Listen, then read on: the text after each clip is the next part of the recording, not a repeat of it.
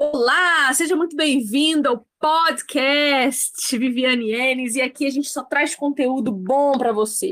Hoje a gente está na nossa penúltima geração de conteúdo do livro do John MacArthur, Doze Homens Extraordinariamente Comuns, que na verdade foi só um pretexto que nós encontramos, uma literatura pretexto que nós encontramos para trazer para você conhecimento a mais a respeito dos apóstolos de Jesus Cristo. Nesse encontro de hoje, o nosso penúltimo dessa jornada, a gente vai falar sobre quatro apóstolos de Jesus: Felipe, Natanael, Mateus e Tomé. Eu não sei você, mas eu não consigo decorar o nome dos doze. Espero que um dia Deus me dê essa graça. Professor William, seja muito bem-vindo aqui. Você já decorou o nome dos doze? Olá, boa noite, Vivi. Boa noite, todo mundo está escutando. Não decorei ainda. Eu decoro, esqueço, decoro, esqueço. É normal. A gente tem, isso é, acho que Deus fez a gente assim para a gente continuar lendo, né? Eu acho. Sabe que um dos meus medos quando comecei a ler a Bíblia é que eu, eu raríssimos são os livros que eu voltei a reler. Eu acho que só dois na minha vida eu li duas vezes e um dos meus maiores medos quando comecei a ler a Bíblia é como que eu vou ler isso tudo de novo quando eu terminar? Só que agora, lendo tudo de novo, depois que eu já terminei, eu não lembro de um monte de coisa que eu tenho que voltar. E é impressionante que, conforme vai crescendo o nosso entendimento, esses textos tomam uma outra dimensão e uma outra proporção completamente diferente da primeira, né? Absolutamente. A Bíblia é infinita e a gente é pequenininho e ela sempre se renova, né? Incrível. É maravilhoso. Deus é muito bom conosco, né? Nos dá, nos dá entretenimento bíblico para toda a vida. Isso é maravilhoso, porque Deus se preocupa com, com o nosso entreter. Ele se preocupa, claro, com o nosso labor e dedicação, mas ele é muito bem-humorado. A gente vê isso nas linhas das escrituras, né? Deus é muito bem-humorado. Ele dá para nós uh, mistérios e segredos para a gente passar a vida inteira tentando descobrir, não chegando a lugar nenhum. isso é muito bom. Bom, vamos. Capítulo 6. Filipe, o apóstolo que fazia as contas. MacArthur vai começar dizendo para nós que nas quatro listas bíblicas dos doze apóstolos, o quinto nome de cada uma delas é o de Filipe. E aí, como a gente Exatamente. observa no capítulo 2, ao que parece, isso significa que Filipe era o líder do segundo grupo de quatro discípulos, né? Então, desses quatro que a gente trouxe hoje, Felipe era o líder, né? Sim, Felipe ele assume essa posição de liderança e uma carta vai falar que ele é como se fosse um, um matemático, né? Um cara assim da, das exatas mesmo ali de que vai fazer a conta, administrar, enquanto o Judas Cariotes ele guardava o dinheiro, parece que era Felipe quem administrava o que, que ia comprar, o que, que ia gastar, o que era fazer muito sentido, né? Por causa do ministério itinerante de Jesus e dos apóstolos ali, então precisava ter alguém que tivesse esse, esse manuseio com o dinheiro aí, né? Então parece que Felipe é o cara das exatas aqui, hein? Ele é o contador da galera. É, exatamente. Tesoureiro. É. É. E, e Judas? Judas era o quê? Judas era o que, o que guardava, era o, o banco, é, o cofre. É, exatamente, exatamente. Certo. Eu acho interessante que ele vai trazer um detalhe importante aqui, que geralmente a gente não se atenta. E eu acho que eu já devo ter cometido essa gafe em algum lugar de dizer que o Felipe Evangelista é o mesmo uhum. é, Felipe Apóstolo, e não é, né? Não, não é. Um é diácono lá de Atos, né? Um dos primeiros sete diáconos ali de Atos 6, e o outro aqui é, é o apóstolo mesmo, né? Que não, não é muito falado, né? Parece que o Felipe diácono é mais falado do que o Felipe apóstolo, né? É porque a impressão que dá é que o Felipe Evangelista, que deixa eu lembrar o pessoal aí, em Atos 6, a gente tem um Felipe que encontra um eunuco, e uh, esse eunuco está lendo as escrituras, e Felipe pergunta para ele: Você está entendendo o que você está lendo? E o eunuco, não, me explica. Então Felipe explica para ele, ele se converte, Felipe batiza o eunuco ali mesmo, e, e é, ele é transportado, ele é, como que chama? arrebatado e levado para uma cidade. Como chama isso, Igor? Ah, pode ser usar esses termos aí, transadado, é... enfim, sei lá. E aí, esse Felipe, ele é mais falado por causa de. Eu acho até que por causa desse movimento aí de transladação. Nem, nem tanto pelo evangelismo, mas porque ele foi levado por Deus de um ponto ao outro uh, por transladação, digamos assim, né? O primeiro jumper da história, né? O pessoal que assistiu o filme. Muito bom, eu não assisti, não, porque eu não tenho a mesma idade que você.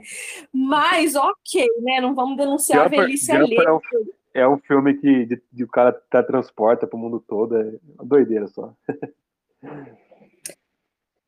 William, é, uma coisa que eu percebi entre esses quatro apóstolos aí, que tem um, um, uma coerência, né?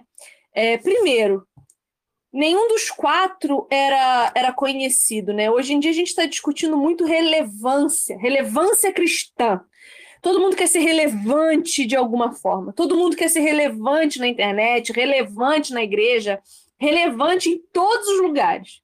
Mas o que a Bíblia uhum. nos aponta é que os apóstolos, eles só eram relevantes para aqueles que estavam à sua volta. Eles uhum. não foram homens extraordinários no sentido de grandes obras, mas extraordinários por terem se permitido serem os agentes das obras de Deus, né? Exatamente. Talvez um termo melhor para relevante seria eles não queriam se aparecer, digamos assim, né? Depois da, da morte e ressurreição de Cristo, que eles começam a entender realmente que é o reino de Deus, eles não tinham esse estrelismo que tem hoje, essa questão de fama hollywoodiana, né? Então, eles não ligavam assim de não aparecer. Ah, eu sou um apóstolo e o, o diácono está aparecendo mais que eu, glória a Deus pela vida dele e, e vida que segue. Então, Mateus talvez seja o mais conhecido dos quatro, porque tem um, um, livro dele, né? E Tomé depois, mas assim, Felipe e Natanael que a gente vai ver é praticamente apóstolos anônimos aí, né? Sim. Uma outra coisa que o MacArthur vai dizer que é interessante ele vai dizer que talvez um dos, um dos motivos pelos quais Cristo escolheu esse grupo, porque todos já se conheciam, todos faziam parte da mesma equipe de pesca, é uhum. porque eles já se davam bem. Então, a, a, importância, eu acho que Jesus também quis poupar um pouco de tempo, porque imagina se ele tivesse que perder tempo de ensino, é, gerando ali uma, uma um entendimento, uma, uma uma dinâmica de grupo para eles se inteirar, né? Sim, exatamente. E aí eles, eles já se davam bem, por isso Jesus os chamou. Mas uma outra coisa que, eu, que me chamou muito a atenção nesses quatro, que o Macarto vai falar em diversos momentos, é que todos eles conheciam a Escritura e por isso reconheceram Jesus. Exatamente. Aqui em João 1,45 começa a falar de Felipe, né? Ele ah, Jesus fala para Felipe segui-lo, né? Ele vai lá no verso 45 e diz: Felipe encontrou Natanael e disse: Achamos aquele de quem Moisés escreveu na lei, sobre quem os profetas também escreveram, Jesus de Nazaré, filho de José. Né? Então, é, Felipe não está falando assim, ah, a gente acha que ele é alguma coisa, alguma, ah, alguma coisa na nossa cabeça. Não, é aquele de quem estava todo a Bíblia hebraica, o Antigo Testamento, estava descrevendo e é o cara que é o filho de José, né? O carpinteiro ali, o cara que mora ali em Nazaré. Então, Felipe, fazendo todos os cálculos ali, ele aplica isso, talvez, a sua interpretação bíblica e fala: não, tudo que foi escrito sobre o Messias, a gente está achando nesse Jesus de Nazaré aqui. Então, ele é o Messias, né? Sim, e é muito legal isso porque uh, a Bíblia quer deixar bastante óbvio para nós que os quatro, esses quatro mais especificamente, todos, né? Os quatro primeiros que a gente já viu também, mas esses quatro especificamente, eles é, já tinham estudado a lei, já tinham estudado os livros proféticos, conheciam as profecias a respeito do Messias e o estavam buscando.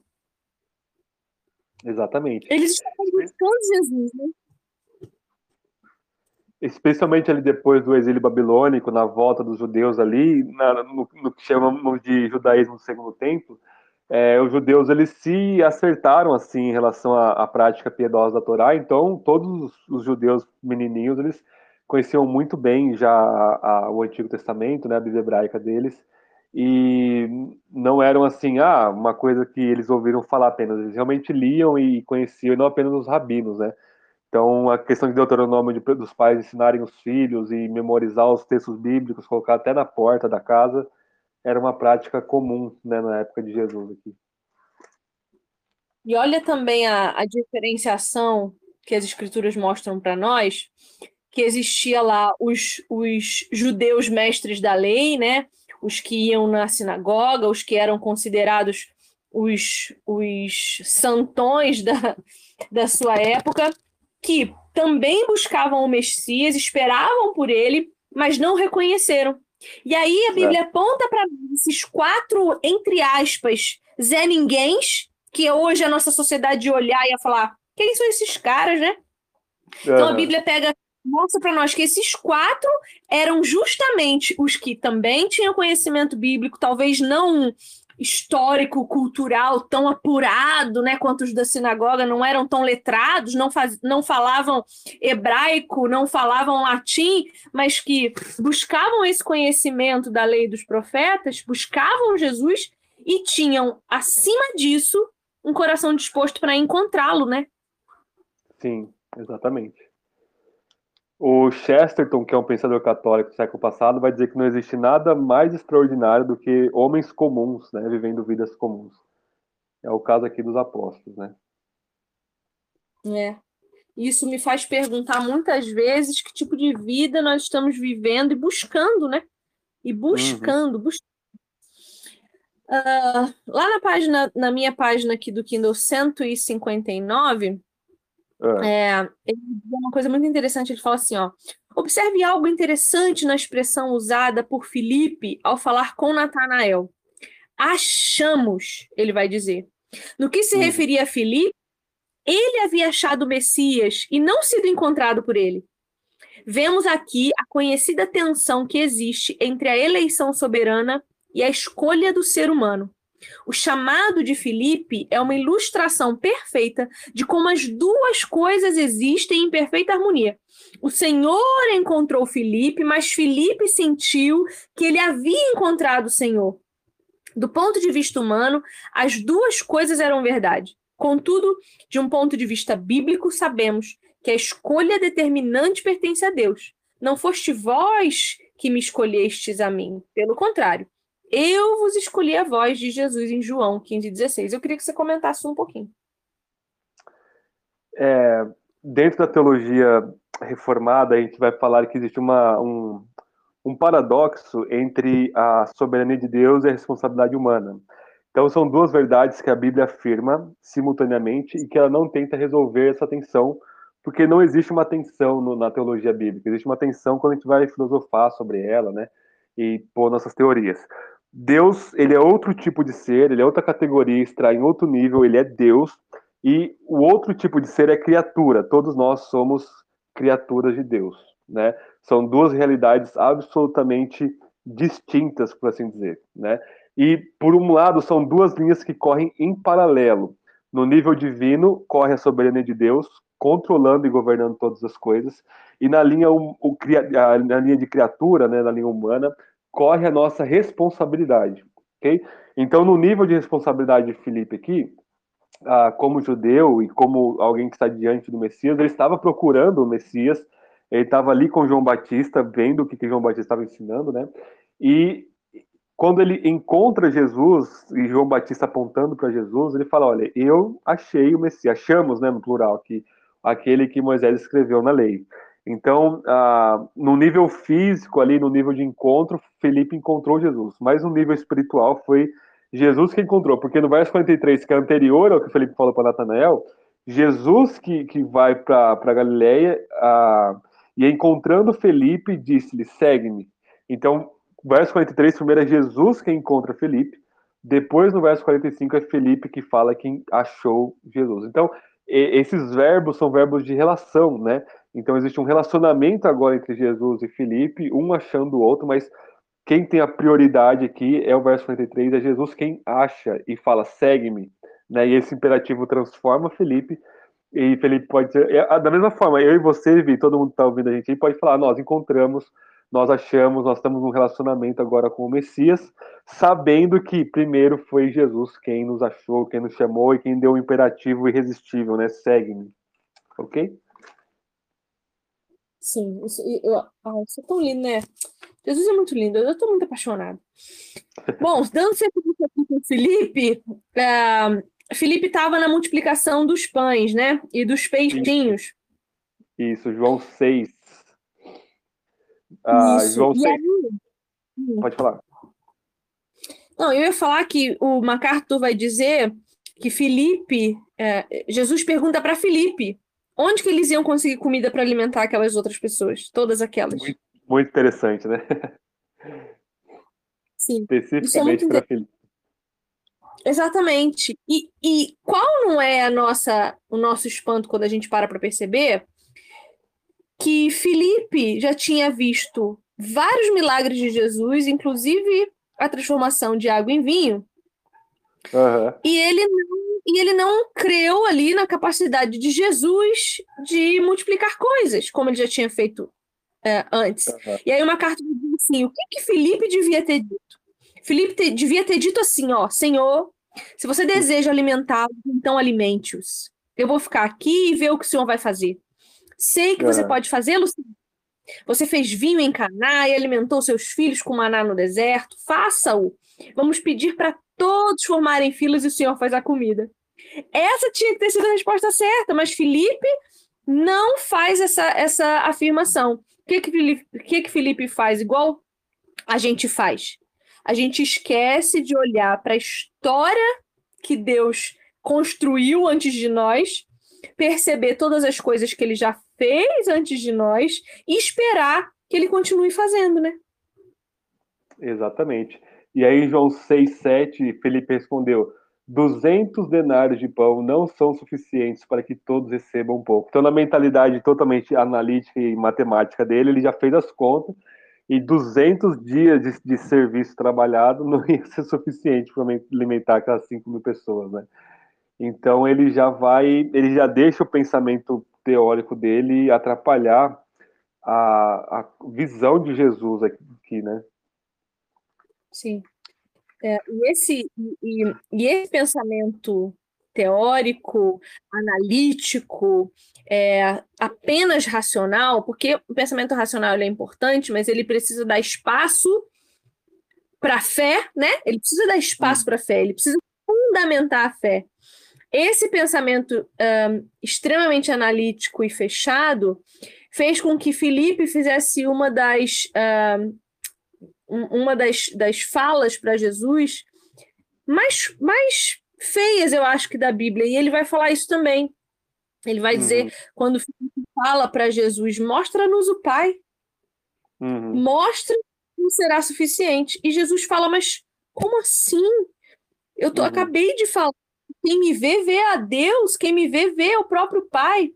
Então, carta vai dizer assim: durante três anos, Felipe havia contemplado a face do próprio Deus. E isso ainda não estava claro para ele. Seu modo terreno de pensar, seu materialismo, ceticismo, sua obsessão por detalhes práticos, sua preocupação com os detalhes operacionais e a sua mentalidade tacanha o haviam impedido de compreender em toda a sua extensão de quem era a presença da qual ele havia desfrutado. Agora, digo a você, William, que isso para mim conforta, porque mesmo caminhando com Deus em diversos momentos, uh, às vezes me vejo tropeçando nesse lugar de uhum. dizer me mostra mais, deixa eu ver mais, eu quero mais. Eu, é claro que nós temos que orar por mais de Deus, mas nem sempre a minha oração é para que aumente minha fé, mas para que a recupere. Isso não é um pecado capital, não é, não é a morte, né? Sim, uh, exatamente.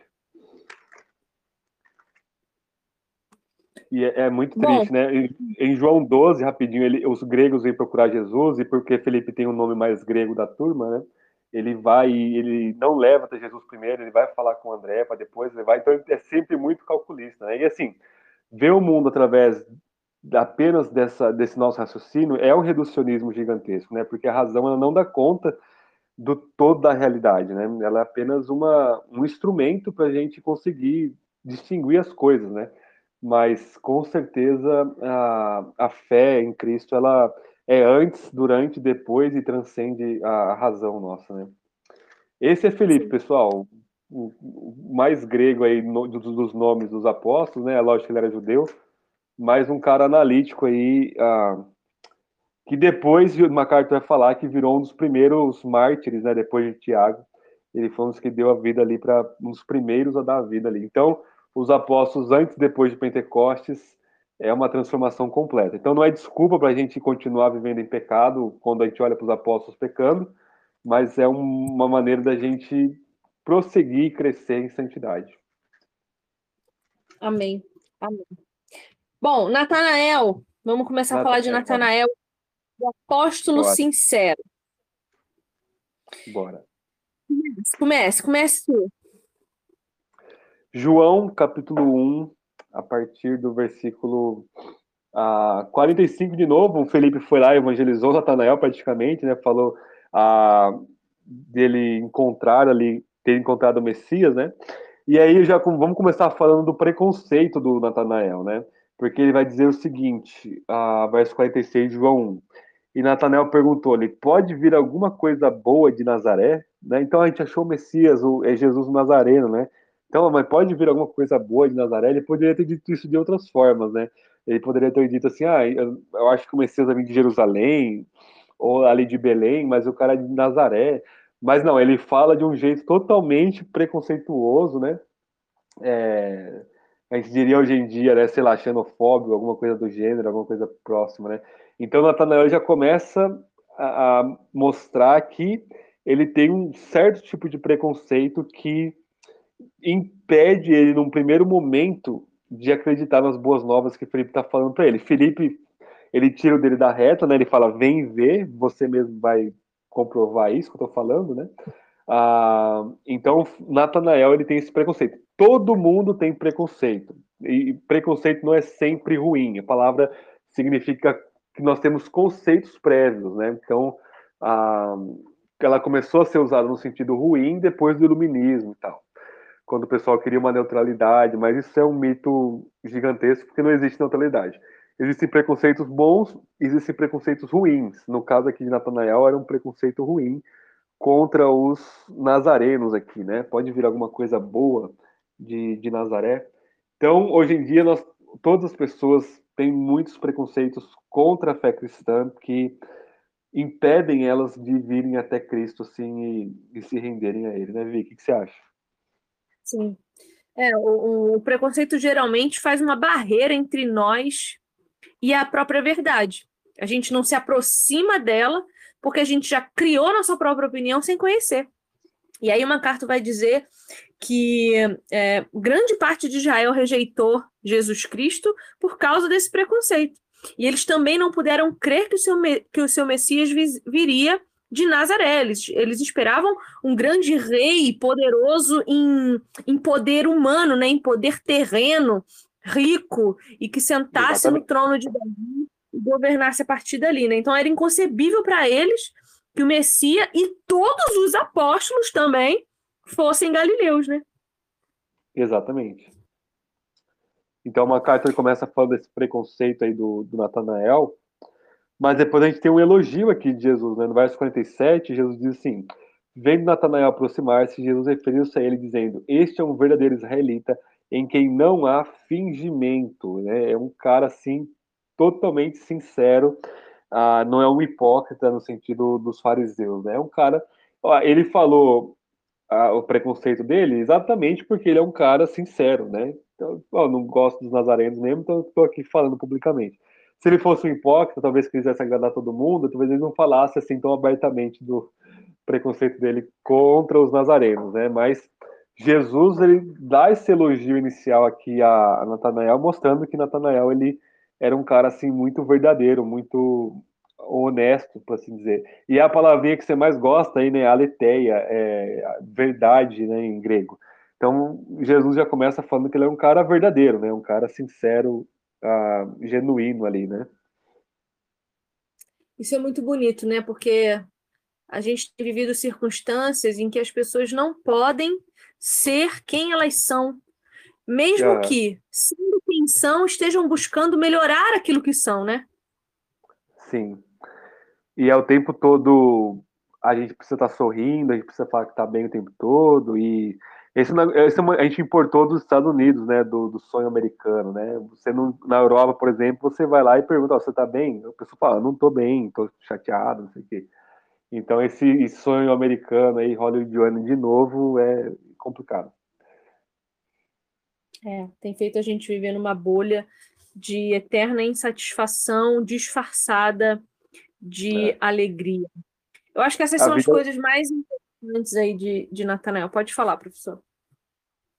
É, nesse sentido, a vida vira um, uma ficção, né? Ficção significa em latim fingimento. Então a gente fica fingindo o tempo todo.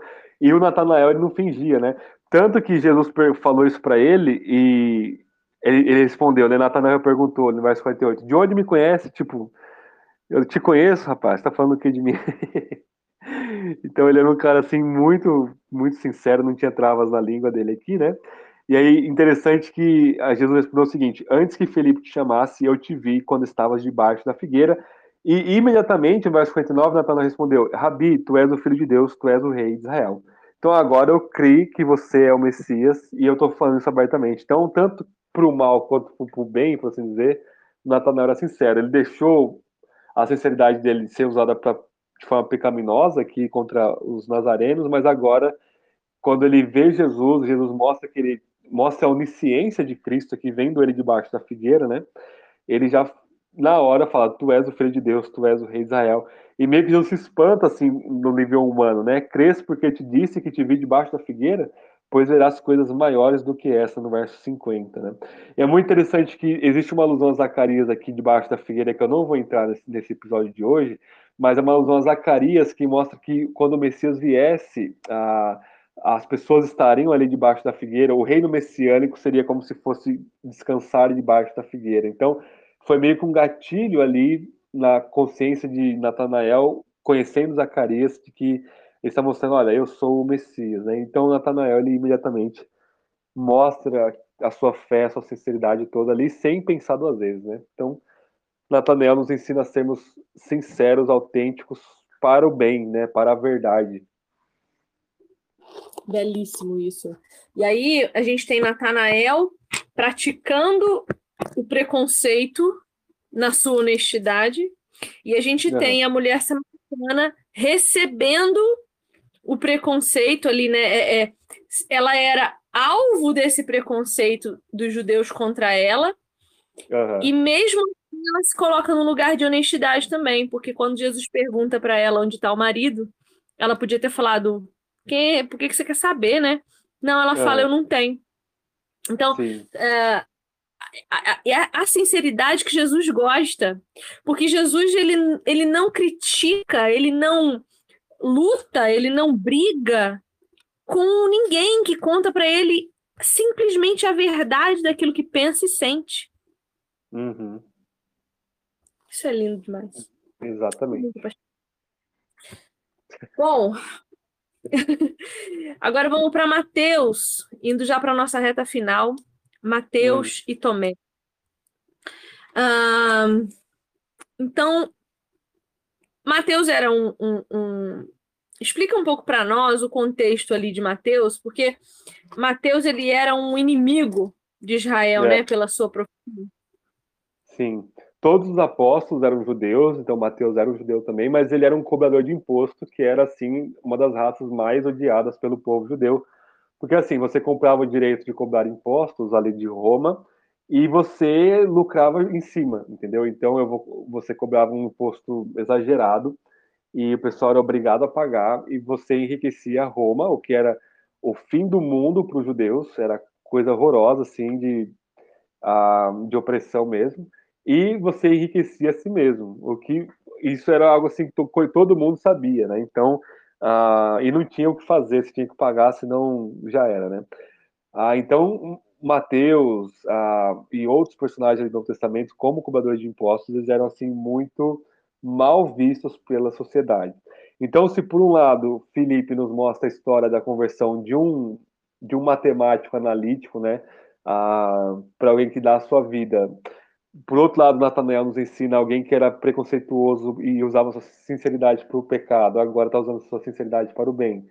Mateus nos conta a história de perdão né, e transformação. Então, um cara que era socialmente a um nada, né, um pior que um nada, porque ele era odiado, né, agora é perdoado por Cristo, a, se torna os grandes apóstolos, aí escreve o evangelho talvez a, mais conhecido, né, que é o primeiro evangelho do Novo Testamento aí na, na ordem canônica, né, e é uma história belíssima de perdão e de transformação aí da vida de Mateus, né. E é interessante pensar quem esses homens alcançavam, né? Pessoas que uh, é, outros não alcançariam. Ele vai falar muito isso sobre Mateus. Mateus, ele só tinha amigos como ele. E justo por isso, era essas pessoas que ele alcançava.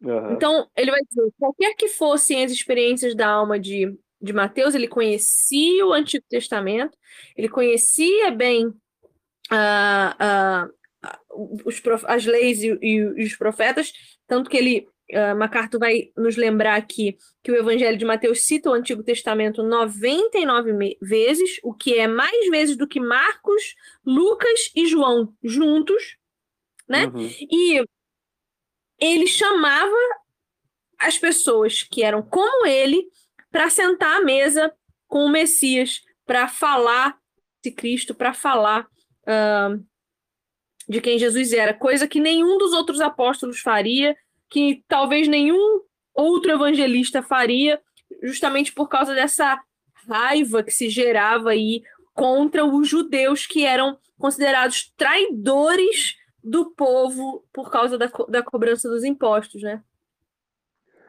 Exatamente. Ele escreve esse maravilhoso evangelho aí, que é o evangelho de acordo com Mateus, que é, é uma uma obra de, de outro mundo, como todos os livros da Bíblia, mas, mas no sentido de citação do Antigo Testamento, ela é uma obra primorosa. Cada passo que Jesus dá, Mateus coloca lá, e fez isso para que se cumprisse a escritura e cita o profeta. Então, ah, é uma obra monumental que Mateus produziu aí. Um, um, um, cara que, se não fosse alcançado por Jesus, iria viver a riqueza dele ah, sem uma vida social, ia morrer e ia ser uma vida inútil. Agora, um cara que se arrependeu, largou a, a essas práticas ilícitas lá de, de, cobrança de imposto indevida, né?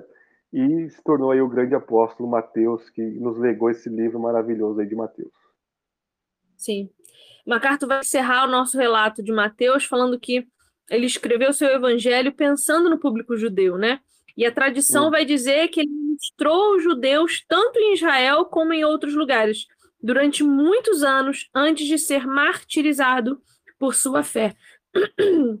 Não há nenhum relato confiável de como ele foi morto, mas as tradições mais antigas indicam que ele foi queimado numa fogueira. Assim, esse homem que abandonou uma carreira lucrativa sem pensar duas vezes, continuou disposto a dar tudo de si por Cristo.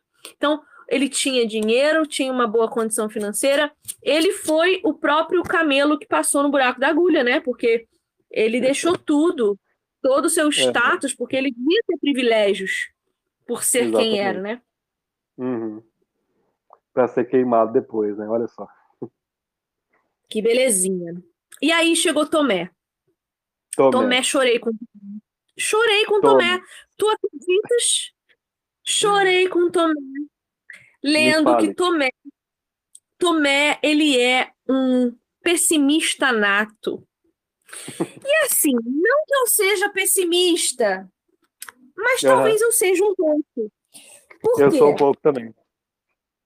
E eu acho bom, eu não acho, eu não acho muito bom você ser otimista em tudo, não, porque a frustração é o caminho sem volta para os excessivamente otimistas, porque o mundo é mau e as coisas mais acontecem. O problema é quando o pessimismo te impede de criar circunstâncias que favoreçam uh, talvez o seu próprio desenvolvimento pessoal, ou a sua alegria, ou qualquer outra coisa que você possa alcançar e você deixa de buscar por medo de não conseguir. Esse é o problema do uhum. pessimismo.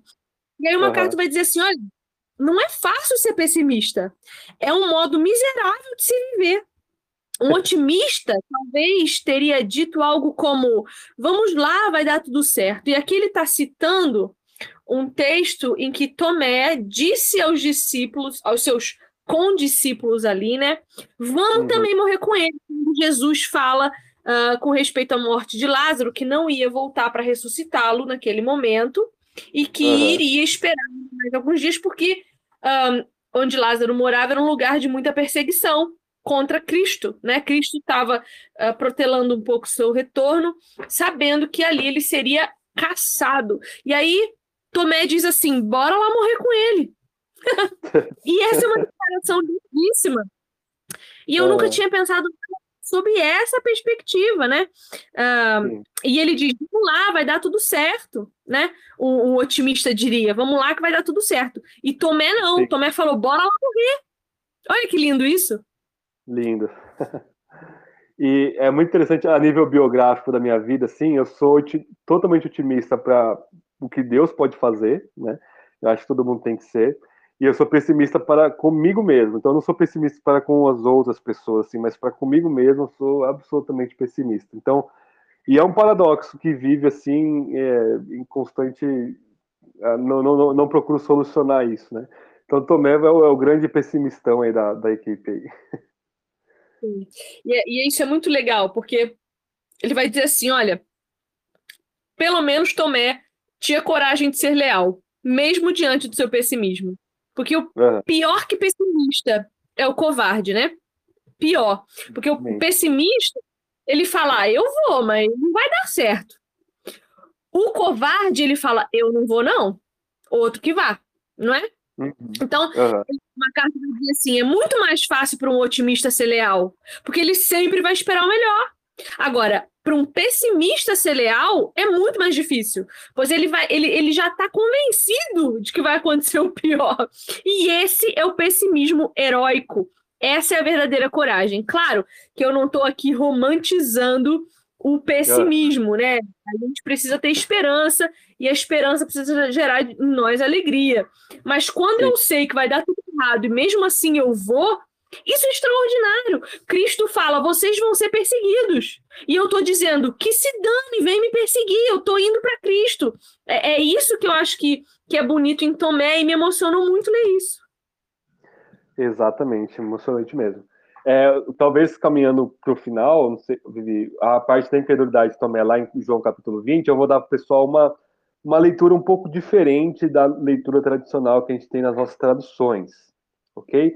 Eu vou meio que fazer o advogado do diabo aqui, eu vou meio que defender um pouco Tomé aqui da, das nossas traduções. Porque lá em João 20, a partir do verso 24, Tomé ele vai começar a duvidar de que Jesus ressuscitou e vai falar é, que ele precisava tocar em Jesus e tal, né? No primeiro momento, ele está absolutamente certo, porque assim, você não sai acreditando que uma pessoa ressuscitou dos mortos, a não ser que você veja, né?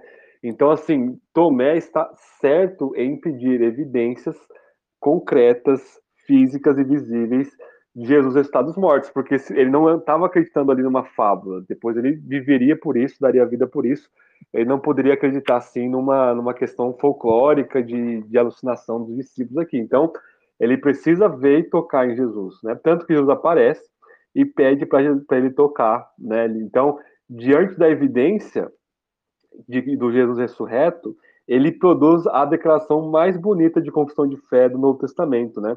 Ah, ele diz no verso 28. Posso ler? Posso ler o texto Pode. inteiro? Inteiro. Pode.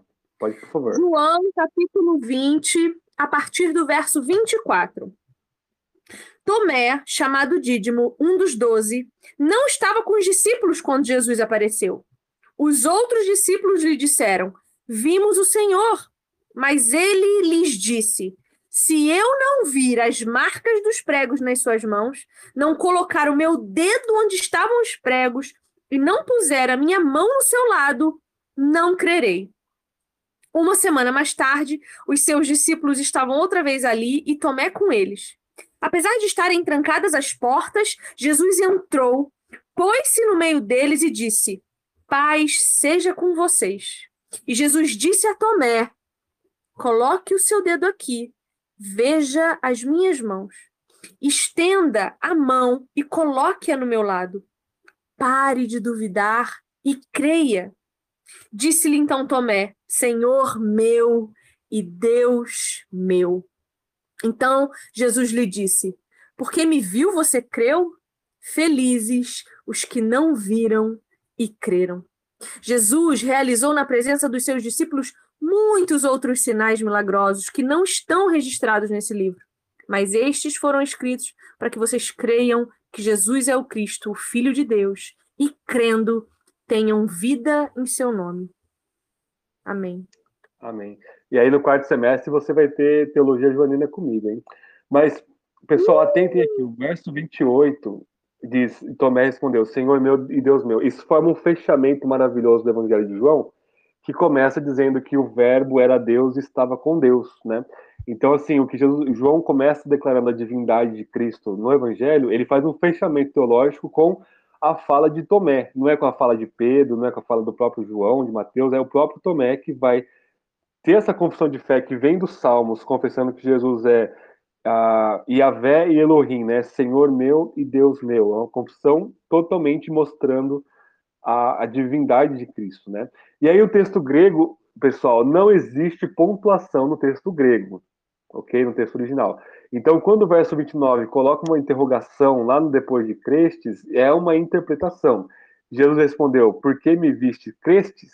Como se fosse... E essa interrogação ela tem um peso de reprimenda, de, de exortação contra Tomé, né? Bem-aventurados que não viram creram. Mas e se a gente lê sem a interrogação, se a simplesmente como uma afirmação? Ficaria mais ou menos assim: Jesus lhe disse, porque me vistes, crestes. Mas bem-aventurados que não viram e creram.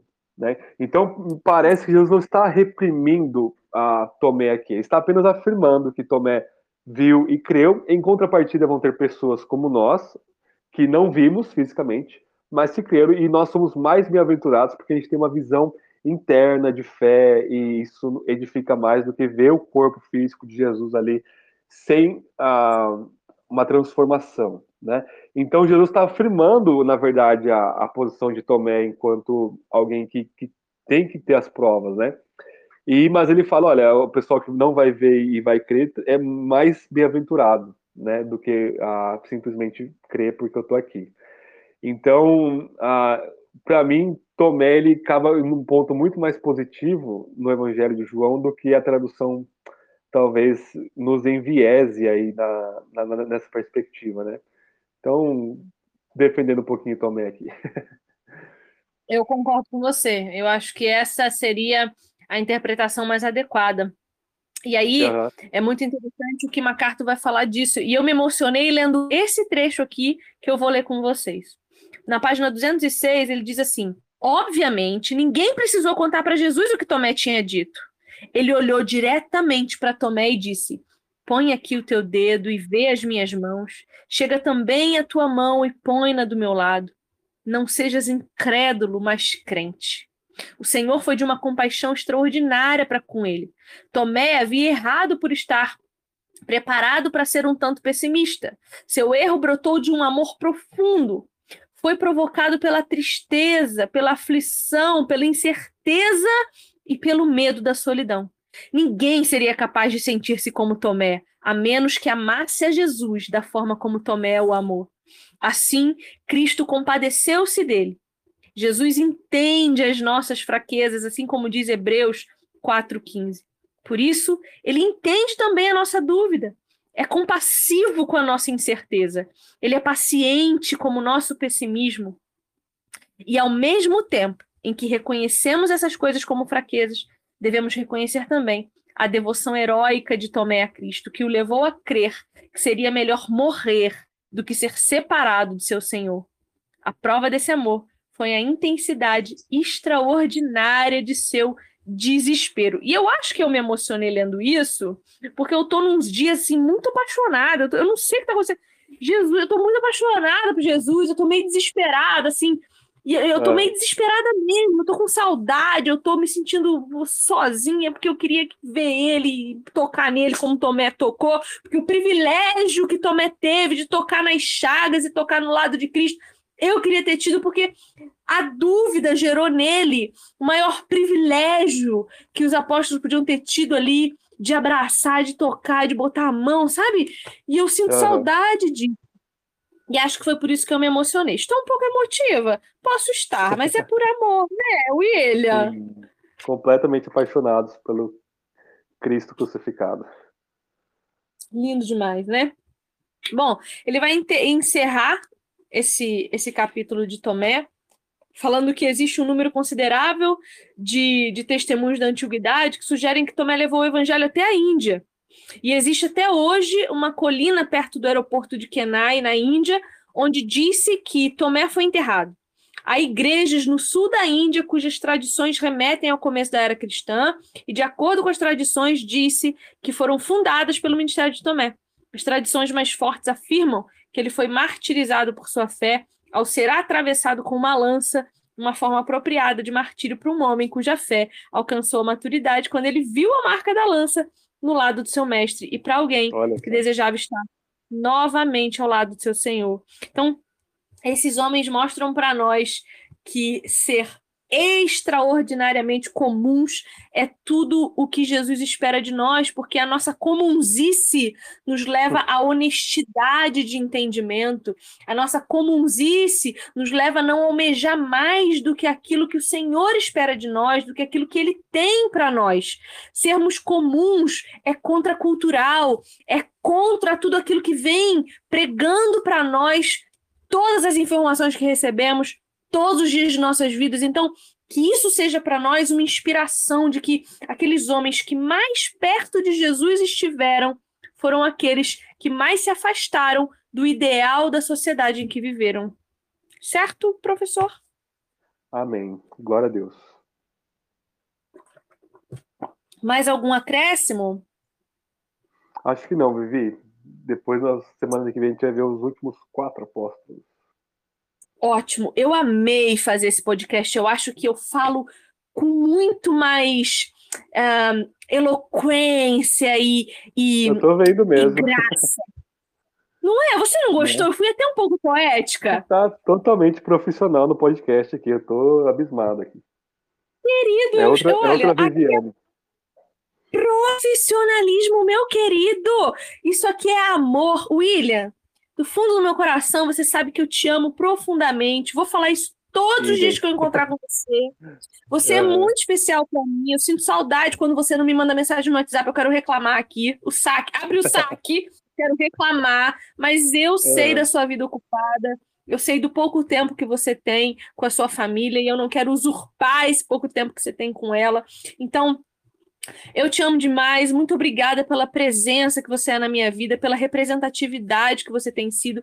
Te agradeço e agradeço mais ainda ao seminário teológico Jonathan Edwards, porque proporcionou esse encontro e eu tenho certeza que vamos ter ainda muito mais pela frente. Eu espero que um dia a gente possa ter, eu possa ter o privilégio de tirar uma foto com você e postar nas redes sociais, que vai ser maravilhoso.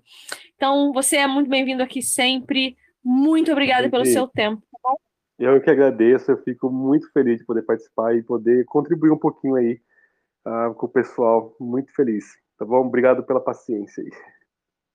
Querido, eu vou encerrar a nossa gravação, mas você não sai daí, porque eu quero ver se as pessoas que estão aqui conosco têm alguma pergunta para te fazer, tá bom? Pera aí, deixa eu encerrar.